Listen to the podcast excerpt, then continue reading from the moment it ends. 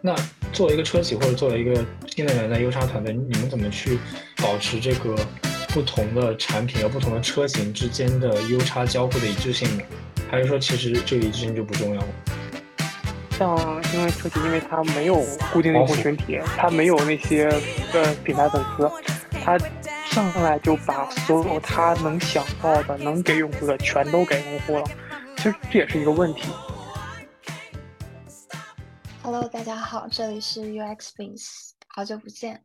我们今天想聊一个呃很有意思的话题，叫做车机交互。造车真的是各个啊大厂厂牌现在一个就是很炙手可热的话题。然后包括我们现在看到很多有意思的说法，有人会说现在就是车的这个替代已经有点类似于消费品了。然后会跟手机有一点点像，就这样子的话题层出不穷，然后让我们两个近期对车机也非常的感兴趣。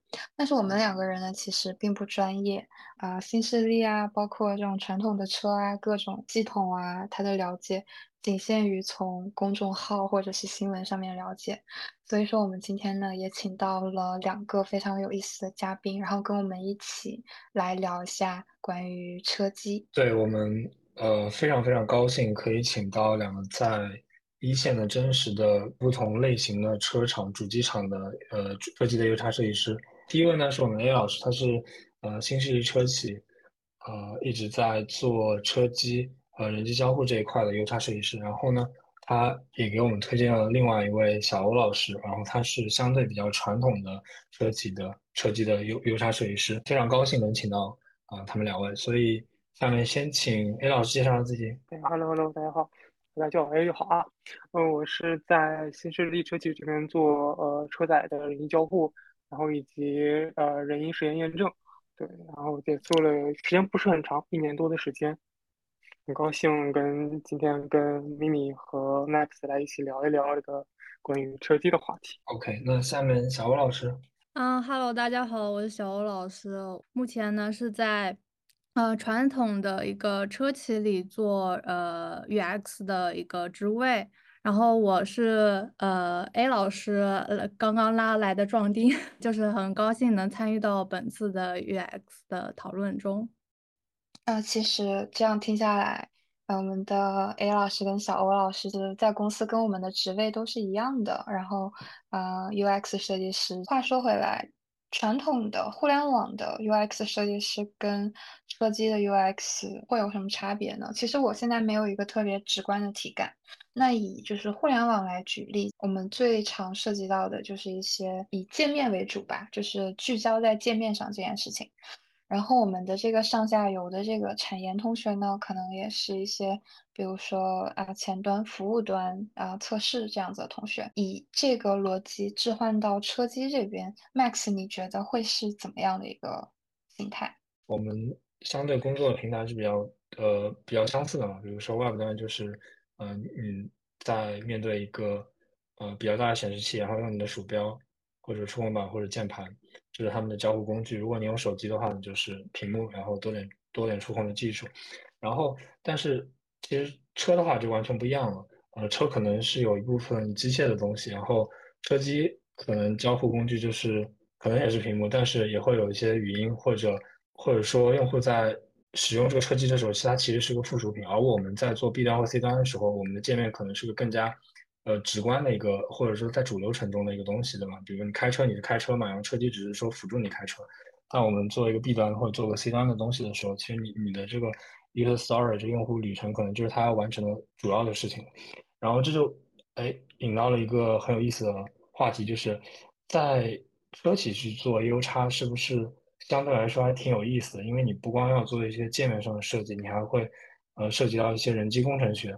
啊，比如说哎这个。车机车载的屏幕应该放在什么位置？它应该朝向驾驶员还是朝向副驾驶？然后它离这个用户手指能点到的距离是不是应该在一个就是 reasonable 的一个一个一个范围内？嗯，刚才 Max 提到这个话题说，呃，在车企做 U 叉是不是有互联网有很大的不同？其实他们在我理解本质上都是呃说以用户与屏幕的交互为基础。只不过向外扩展了一点点而已。嗯，做互联网，呃，用户单次使用可能它只有一块屏幕，但是在车上面，我们大家现在能看到，它至少会有两到三块屏幕，啊，这是最少的。嗯嗯，对吧？呃，还有就是说，包括还有刚才 Max 提到说。呃，我们会不会涉及到一些人机工程学，以及包括对于硬件选型以及硬件布置的这个设计？嗯，其实这一块在呃目前国内的呃，就我我待过和我知道的这些呃新势力里面，嗯，其实这些都是由内饰团队去负责的。然后我们去做车联网相关这部分业务的，其实很难去对这方面有什么。发表什么实质性的建议？OK，也就是说，你们作为在起码在中在国内啊，大多数的新势力的 U 叉团队，更多是专注在那块屏幕里面的，还是以触控交互为主的一个设计上，是吗？然后那些至于这屏幕有多大，然后它放在哪儿，然后它有几块屏幕，其实更多是内饰同学去去定义的，是吧？一个内内饰的团队。对，它更多是内饰团队根据整个内饰造型来去确定它的位置。但是有一点就是说，呃，在车内我们能看到很多的触控键，呃，一些硬按键啊，还有比如说像灯光，呃，以及现在在新能源汽车上比较普遍的香氛，还有呃，未来大家很快就能看到的呃，DLP 的投影大灯，嗯，车载投影以及这种触控可触控的玻璃。这种东西还都是 UX 的团队还是有一定话语权的，职责范围其实还是比传统的互联网公司的相对来说大一点，或者更加有趣一些吧。我听着，哎，小欧老师，你有什么要补充的吗？我感觉这个问题其实主要还是针对于不同的公司设计方面的职责的分布吧。就像 A 老师的话，他刚才也提到说做语音语音交互那一块，他主要可能是 focus 在语音交互。嗯，还有一部分人可能有些人会做 navigation 啊，或者是呃其他的像 ADAS 啊这些方面。那不同的人有不同的职责。刚才讲到这个。硬件人机交互，其实我之前也有接触这个呃项目。就是我们这里的话，其实有分 innovation 跟呃实际的量产这两块。就是偏 innovation 的话，可能会接触下一代车型，它会里面怎样的交互方式啊？那可能会接触到这个人机工程类，比如这个屏怎么放啊，按键啊这些。嗯，那接触量产的话，其实。就刚才提到 navigation 和一些嗯这些语音交互的话，那可能对人机工程的这个需求量就不是很大。其实我有一点问题，呃，可能我们会就是专注在一块屏幕上面，或者说啊一到两个界面上面去。但是啊，你们这边工作日常可能是多屏幕的，它最少屏幕可能也是两到三块。就是像这样子的，就是你们是会怎么去划分这个模块呢？就是在设计的职责上面去。嗯，在实际工作中，大部分大家现在可以在头部看到的那五家呃新能源，他们都是以功能去区分的。哦，了解，就是我大概可以了解为，其实划分的方式是以以功能、以业务为主，而不是单纯的说，哎，你负责左边，我负责右边，他负责中间这样子去。去划分是吗？对对对，是呃是这样的，就是因为呃，它虽然说呃这个产品上有多块屏幕，但是它多块屏幕肯定要有一个统一的交互准则吧，就跟你一样，就是我们要有一个统一的呃交互框架，那会有一位主交互来去规定一个交互框架，然后我们就其他人。嗯，拿着各自的功能业务模块，然后在这个框架内，在这几块屏幕上去发挥。那其实我有点好奇，就是，呃，据我所知，其实传统车企可能还好一些，新势力的迭代速度确实有点像，可能两三年前的手机市场，就是迭代特别快。嗯，可能在五六年前，大家去做车的时候，还像特斯拉一样，可能有个仪表盘，然后再有个十二寸不到的一个一块显示器，然后现在。也就是两三年、四五年的时间，可能迭代就大家都有两三块屏幕了，对吧？那作为一个车企或者作为一个新能源的优叉团队，你们怎么去保持这个不同的产品和不同的车型之间的优叉交互的一致性呢？还是说其实这个一致性就不重要？我们一代车型就一个车型，这一个车型内把它一致性做好就行了。呃，我不知道我有没有问清楚啊？就是你想啊，有有些车可能就一块屏幕，有些车有两三块屏幕，你这个一致性怎么去保证呢？这个问题问得很好。这个问题其实是从二零二二年，从二零二二年下半年开始，就是有一个，就好像同一时间所有车企都在讨论一个平台化。我们如何去做平台化这件事情，然后大家也在投钱去砸这件事情。就是在此之前，尤其传统车企，呃，我就是我我拿一个我拿大众举例子吧。大众在很早之前，他们的团队是一款车一个团队，每一款车都有各自的研发的人员。然后直到他们推出了 ID 系列以后，他们提出了我们要搞平台化。然后这时候我们这些其他的企业一起搞平台化，就是。我们设立一个呃，我们以一款就是一款车型为就这个平台化第一款车型为基准，以它为准，然后从此以后，呃，大家或许会在嗯，现在可能大家感知还不太强，但是如果再过个两年到三年，你们会发现说，呃，很多品牌它呃它的车里面的内饰、它的交互就长得一模一样，就跟。嗯，我们大概五六年前看到的大众汽车的外观一样。哦，这个还是非常颠覆我认知的。就是其实是大众有 MEB 平台之后的 ID 系列的汽车，他们去首先去发起了这样一个操作，让不同车型内的交互更加一致。啊，这个挺其实挺打破我认知。我感觉在我们在我的固有认知里面，大众是一个非常不怎么先锋的一个 一个车企。他们还挺老旧的，一台一台发动机能用了十几年。我出生的时候，我感觉我观察车的时候，它就已经出现了。OK，这是一个非常非常有意思的点。哎，你的这个感受跟我的感受非常像。哎，我以为就是最先提出来的这个想法的人，并不是一些非常 old school 的车企，而是一些非常新锐的这种这种方向。我刚才表述或许有一点点，嗯，有一点点歧义，就是。大众是很早提出来，但是他们不是说最先落地的，因为我我们能看到平台化方案最先落地的其实是蔚来和小鹏。哦，但是其其实从从机械的角度，大众是应该是集团性车企里面第一家去做一些比较灵活的平台的，比如之前前一代的 MQB，然后现在的 MEB，它更多是从机械角度去提升这个整体架构，对吧？前驱平台、后驱平台一些利用率。嗯，然后没想到他们在一个车机这种交互上也有这种比较比较前沿的一个设想吧，哦，挺有意思。哎，我我想 Q 一个下面我特别好奇的点，就是传统互联网公司 U 叉，刚刚咪老师也说，我们的上下游其实就比较简单，就是产品经理呃前端，然后测试，然后可能少少很少极少极少情况会跟后端服务端去做一个交流。哎，其实我很好奇，就是在咱们的车企里面。呃，我们设计师的上下游会是什么呢？这个问题想问一下小欧老师，因为他是来自一个呃比较有名的传统车企。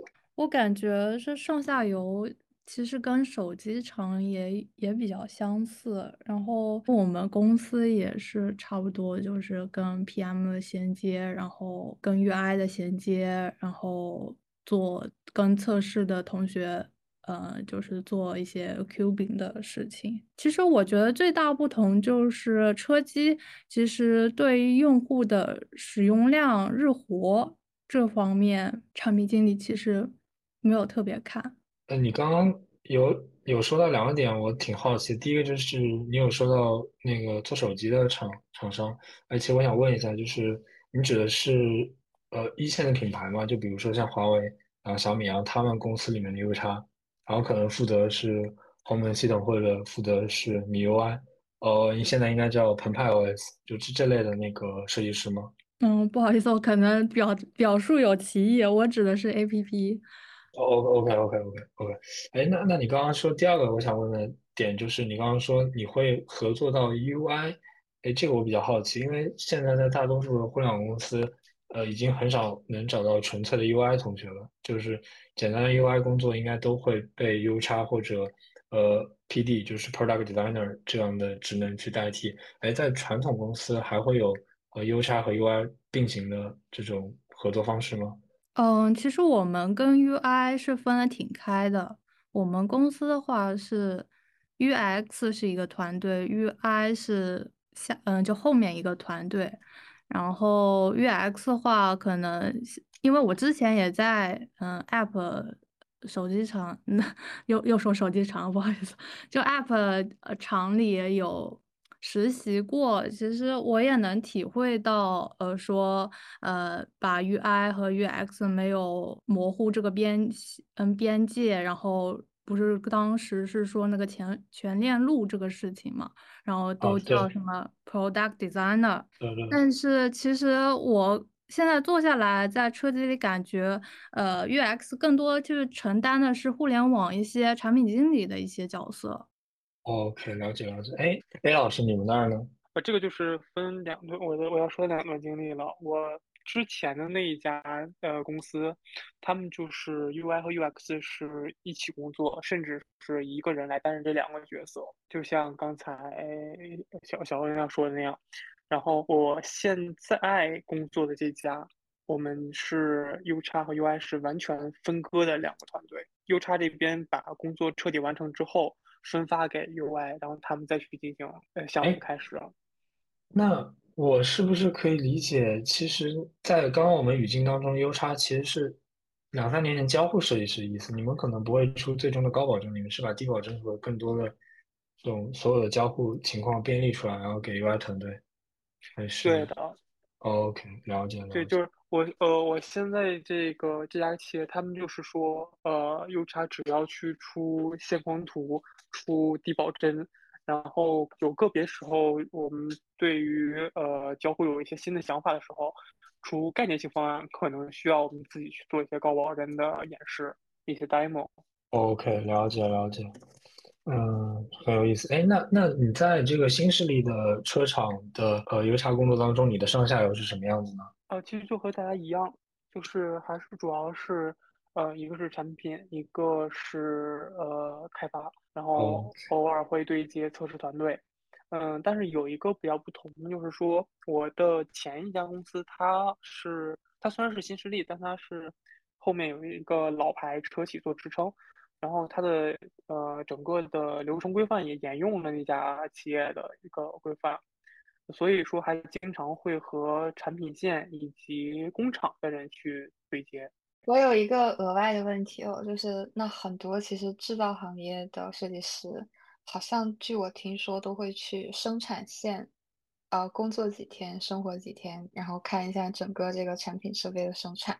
那就是你这边你的那个前司也也会这样吗？还是说有些别的有意思的活动？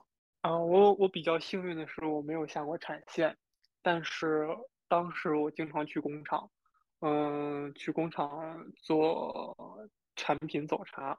哦，所以说其实你们会花很多精力和时间调研在就是工厂。嗯，其实不是调研，是去检验我们自己设计的是否呃使用使用是否便利，是否好用。哎，这个也是我没有想到的。对，嗯嗯。哎，那哎那你们的那个就是你们你们会做一些就是那种。比如说，哎，我不知道上海是哪里啊？就是北京这边，在呃首钢园或者其他地方，其实会有很多车企的，就是那个呃试试驾，然后就是那种无人车，对，去 check 这个车到底好不好用，就是上路让它自己跑，然后那个速度可能调的非常慢，然后车里面可能没有人，有可能有 whatever，就是你们也会有这种活动吗？应该不会吧？这不是让他们送死吗？开玩笑，开玩笑。呃，这这其实不是活动，这是，呃，跟业务相关。如果我做的是跟这个我做的这个业务需要或者包含了让车动起来之后的这一部分，那我需要开着这个车，这个实验品的车去路上去测试。哇，OK，那他们的保险应该买的还挺高的吧？太酷了！你们那儿还有 HiCon 吗？这太酷了，确实挺酷的。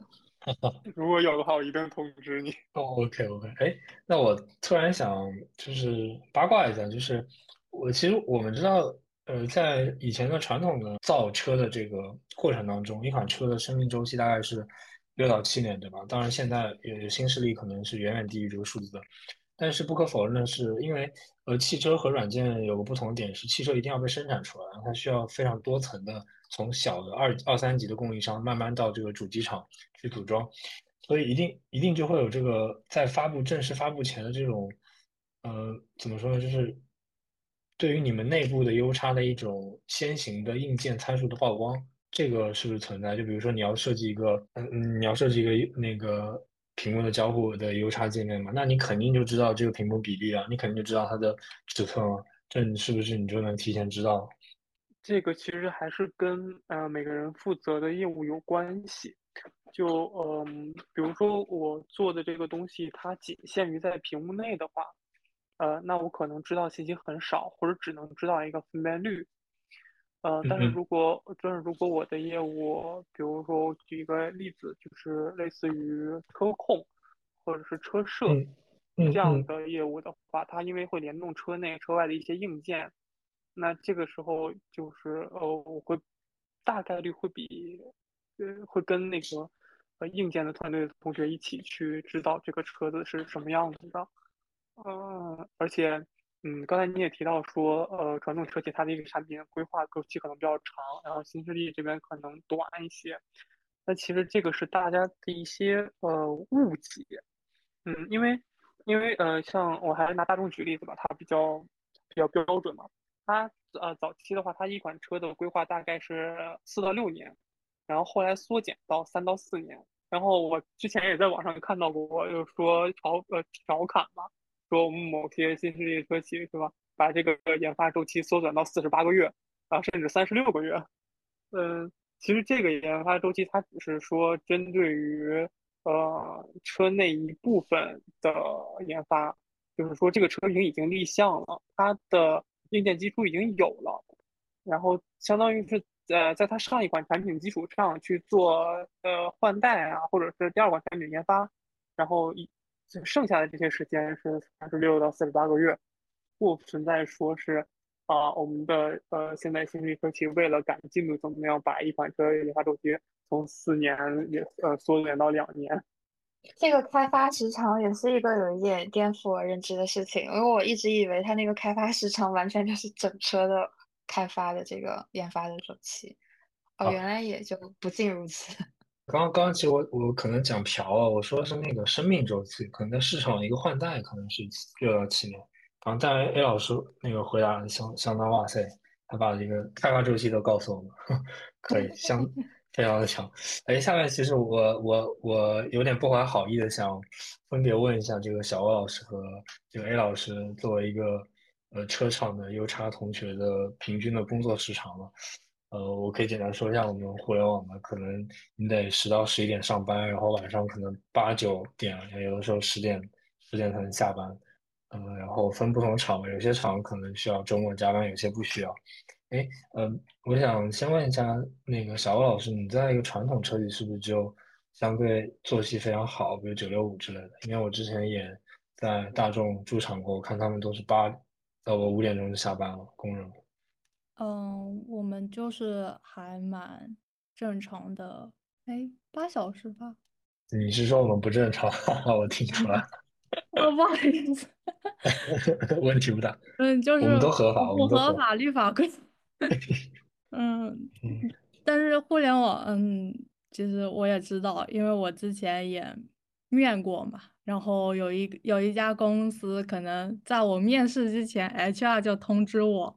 接不接受他们那个，这个工作的时间，就好像是呃有大小周那种。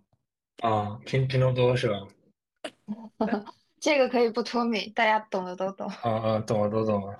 对吧？他就是先问你接不接受，才能开始面试嘛。挺好，挺好，挺好，就各取所需。可以。哎，那那那我理解，其实小老师就是九六五喽，就可能。九九点钟上班，五点钟就能下班，差不多。嗯，如果有别的活的话，自己小加一下班吧。哦，那那挺幸福的，你可以看到每天的夕阳，对吧？我感觉我们就很难。哎，那大 A 老师呢？你羡慕他吗？嗯，我还是蛮羡慕的。啊，尤其是尤其是拿我上一家的工作时长跟他比的话，嗯。可能我工作一年，相当于他工作一年半吧。但其实不是每家都这样了。我就比如我现在就嗯，活得还算安逸。还算安逸的定义是啥呢？能从大 A 老师的朋友圈里看得出来，过得很幸福嘛，对吧？哦，OK OK。大 A 老师也说了，就是整个车造车的一个呃周期嘛，本身中国的这个周期本身就是比较快的，那这种工作效率加上这种工作节奏，其实也能理解，我觉得能理解，但是你选择不加入。背刺一下，背刺一下 A 老师。OK，那我再再问一个就是比较尖锐的问题。呃，这个两个嘉宾，一个是新势力，一个是传统的。就是其实现在消费者都有一种默认的、默认的一个认知啊，就是传统车厂系统，就就我直说吧，就是大家都觉得做很垃圾，然后完全没有像特斯拉或者呃魏小李这种。嗯，感觉有点互联网基因或者说是新势力的这个车机来的好用，这个这这个这个是真的吗？还是说其实，在 A 老师这样的一个在新势力的车车企工作的一个插总，也经常会借鉴这个传统车厂这种几十年的沉淀，其实还是很 respect 他们的。还是说你就觉得，哎，他们做的东西就是就在座的全是垃圾那种感觉？你可以简单说说吗？这这个我感觉需要让小欧老师来为为他们辩辩解一下。但是我觉得，其实这个车机造的怎么样，其实大家有目共睹嘛。而且这时代发展那么快，大家肯定是越来越接受这些新的事物。但是首先，我作为传统的呃车企来说，其实我们主要还是会看重一个呃用户他主要去购买什么。呃，我们公司的话。呃，用户其实更多的可能会看这个牌子去买这个呃车，这个车型，我们品牌，然后可能再去考虑里面车机的一些体验，这是我们也是通过一些呃用户测试得到的一些结论。OK，哦，小欧老师的这个辩解，我我觉得我可以这样理解，就是好像我们都是设计师，然后我们就会觉得，比如说一些 App 做的很烂，但其实。在广大的这个这个这个低线城市的用户看来，他们就非常好用，所以我我不能说传统车企就是低线或者怎么样，就在传在广大的那么多大多数人还是在买燃油车的这个时代里面，大家还是愿意先去看品牌，然后再去看车机好不好用，对吧？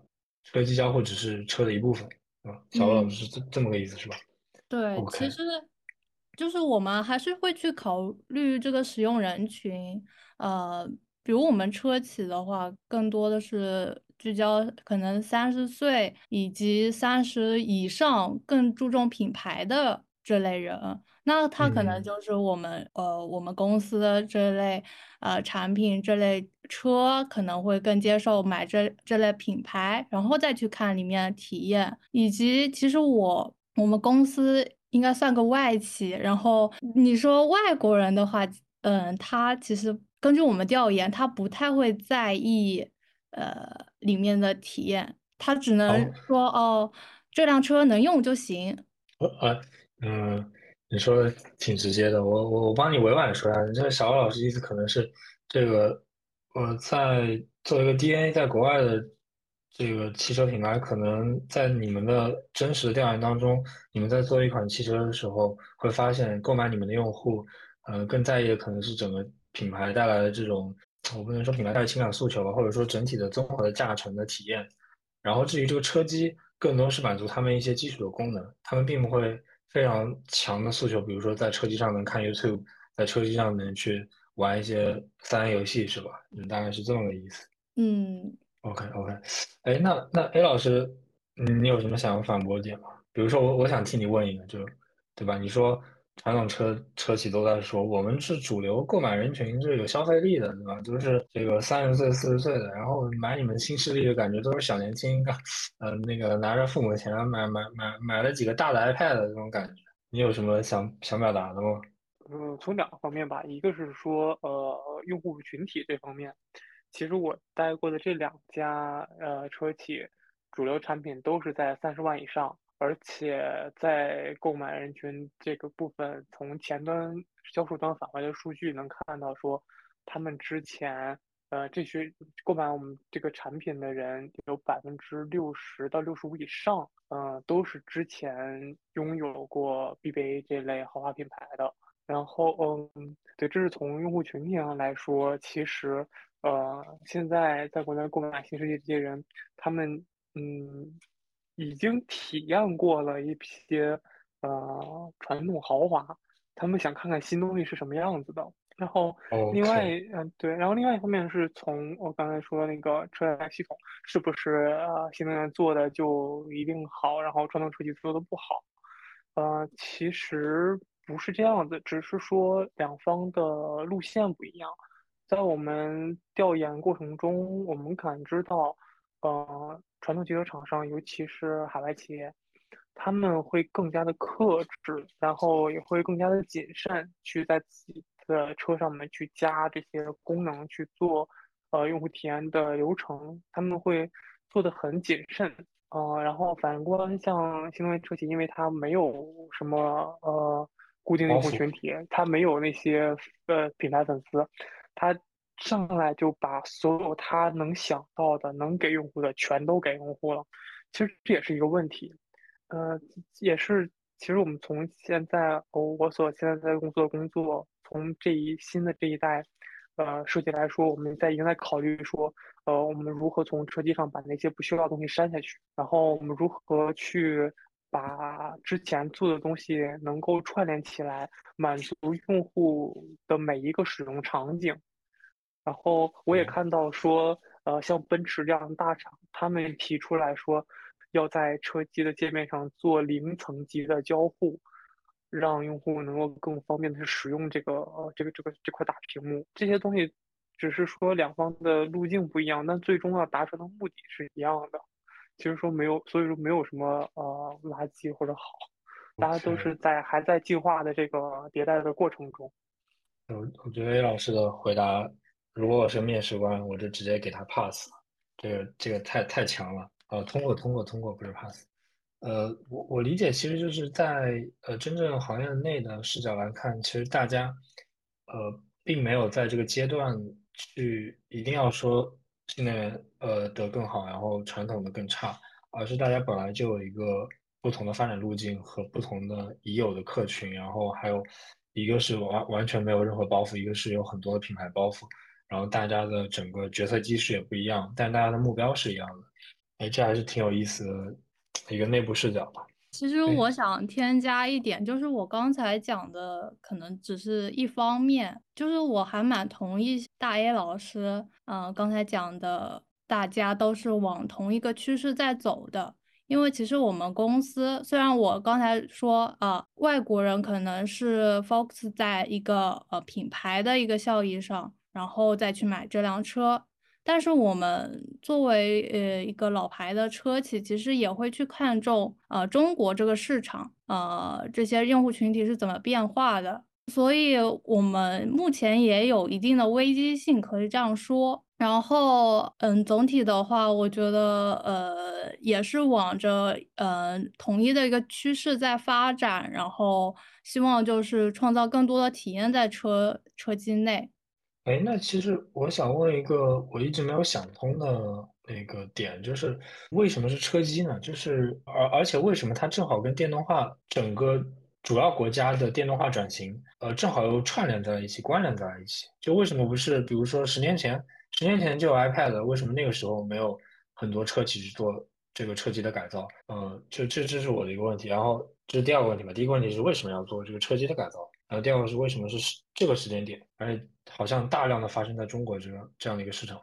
我我先回答一下，就为什么是现在？因为其实之前就一直在发展，只不过没有被大众所了解到。可能两三年、三四年，呃，四五年前，这这个车机也一直在发展，一直在一直有交互的部分啊。但是交互这个事情本身就是一个很小的，呃，就是呃，可能。你放在四五年前、五六年前，其实很很很少人知道交互这件事情。但是随着苹果的发展，这些系统的发展，然后大家逐渐在生活中去了解到交互这个事情，那这个车机这种体验也逐渐被大家去熟悉到。我觉得这就可能是，呃，手机端不断在发展，导致了车机端也开始往体验的更多体验的方向在走的原因。还有一个原因就是技术吧，因为技术现在，呃，像车。车载里搭载的这种芯片其实是不断提升的，呃，并且现在你也可以在一些车机里玩一些比较大型的游戏，那肯定是这个技术底层技术它能提供支持，对吧？才能提供这种嗯玩游戏的体验。对，现在车机甚至有高通的芯片在里面，我看那些新势力都会去宣传那个的别人的供应商供应商的技术。A 老师能回答，就是为什么我们在做这个车的体验升级的时候，一下子把它 focus 在了这个车机上呢？因为你想，这个车的体验其实是一个非常宽泛的一个一个一一个 scope 一个周期。比如我去买车，对吧？我的交付体验，我的购买体验，我的讲解体验，然后我的用车体验，然后我的修车的体验，这个很多其实是跟车机没有关系的，完全没有任何关系。那那为什么在这一轮的这个新势力去做电车的这个这个路径当中，反而大家还花了很多精力，然后大家也花很多真实的人力，或者说宣传去，呃，说介绍自己的车机。比如说，我记得哪个车厂是理想吗？它有后排的很大的屏幕，然后它有家庭影院的什么什么各种的设置。然后我也能看到一个非常有意思现象，就是曾经那些。做传统的科技的评测的博主，他们多多少少几乎百分之八九十吧，都收到了这个车厂的邀约。也就是说，他现在开始收车厂钱去做评测。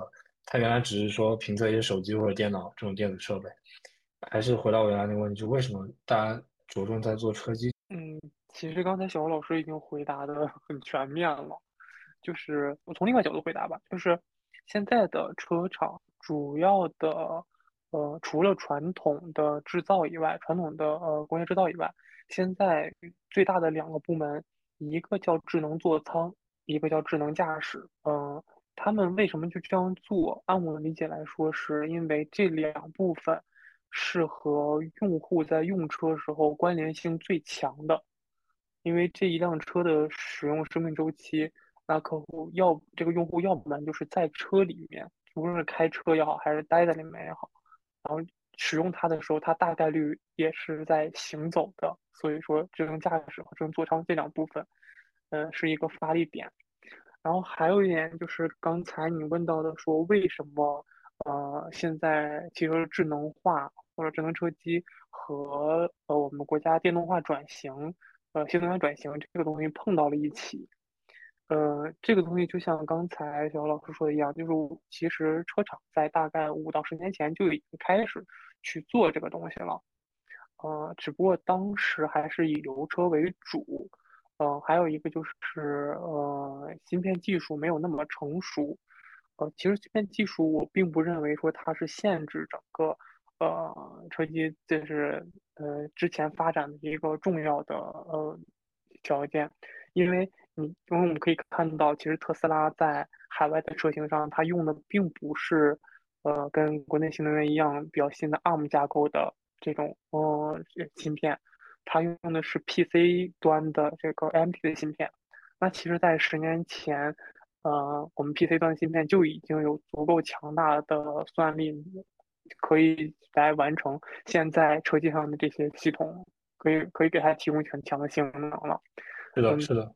对，然后它其实就是因为说，呃，当时还是油车阶段，它没有那么强的供电性能，因为现在智能汽车上所有的这些东西都需要很强的供电，在油车阶段，它的电池，它的车载电池最大有四十八伏，一般车都是十二伏。那呃，有现在比如说我们可以听到的激光雷达。呃，超声波雷达，然后还有一些红外传感，包括车内的各种嗯麦克风、呃音响、灯光，然后什么座椅加热、座椅按摩，这些东西都是非常耗电的，它需要很强大的能源供给。所以说，当电动车出来的时候，我们有了一个很强大的能源储备，就可以完成所有的这些呃在车里面很享受的这些硬件。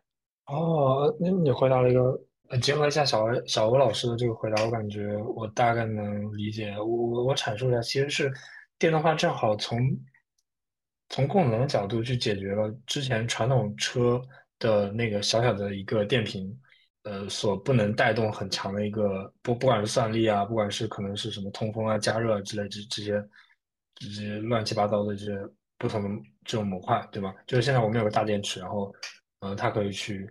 供供给所有的模块这种需要的电压或者电量呃电能，所以我们就能做一些呃中控的一些呃现代化智能化的一些改造，是吧？哎，其实我反而觉得这个还蛮像一些大的发明创造的路径的，就是当技术储备到了一定的程度，然后它可以开始支持人们去实现最开始的奇思妙想，大概是这样子的一个逻辑吗？对吧？所以，我。嗯，我还我还想问，那那你们觉得它和这个自自动驾驶有没有一定的关联？就是你你刚刚也提到，就是我们今天去讲 ARM 的算力，其实它能有多强呢？对吧？它，嗯，很很多年前叉八六的就 PK 时代的架构，它你只要堆那个功耗，都能堆到现在这个这个算力。它是不是？我感觉还有可能是跟这个自动驾驶，自动驾驶本身需要很多图这个图像处理啊，它需要很强算力。嗯，所以它恰好又能支撑我们拿出一小部分算力去做一个很很智能很强的一个中控台，或者说，我之前有看过一篇文章，它上说是在一些呃头部的，比如特斯拉的设想里面，他认为驾驶人之后的职责是会降低的。啊，比如说我们到了 L 四，呃，他可能就会在车上去办公，去用那块屏幕了，所以他们会这样去做，呃，那块屏幕上的一些设计，去增加它的能力。呃，是的，其实是的，就是我们现在对于智能座舱的所有的完整版的构想，呃，其实很大一部分是基于说智能驾驶实现，并且法规已经呃允许落地的情况下，那它就成为了我们呃人生活的第三空间，就是除了家和办公室以外最常待的一个空间。那这个空间里，它可以做很多的事情，这些做这些事情在信息时代、信息社会。它就需要一些这样的电子设备，那我们在车里面给它安装了这样的电子设备，并且呃设计好整个的使用的一个体验，那就可以把在这个空间里面去很好的去享受这一段时间。然后还有包括你刚才提到的说，呃，智能驾驶算力，其实这里面有一点是可能，嗯，很多买车用户也会注意到的说。其实我们的座舱和智能驾驶，它是有两个芯片分别去驱动的。嗯，对，应该是分别的，是的。对，然后呃，当然这个东西，嗯，可以跟大家说一下，就是说，呃，大家有如果对车感兴趣的话，或许你可以看到一个新闻，就是，呃，英伟达会在二零五二五年的时候和我们国内的一些车厂一起合作，推出他们的智能算力平台。从此以后，智能驾驶和智能座舱只要一块芯片就够了。以上就是聊聊车机交互从大众到新势力的上期全部内容了。更多嘉宾精彩贡献尽在下期节目，期待你的持续关注。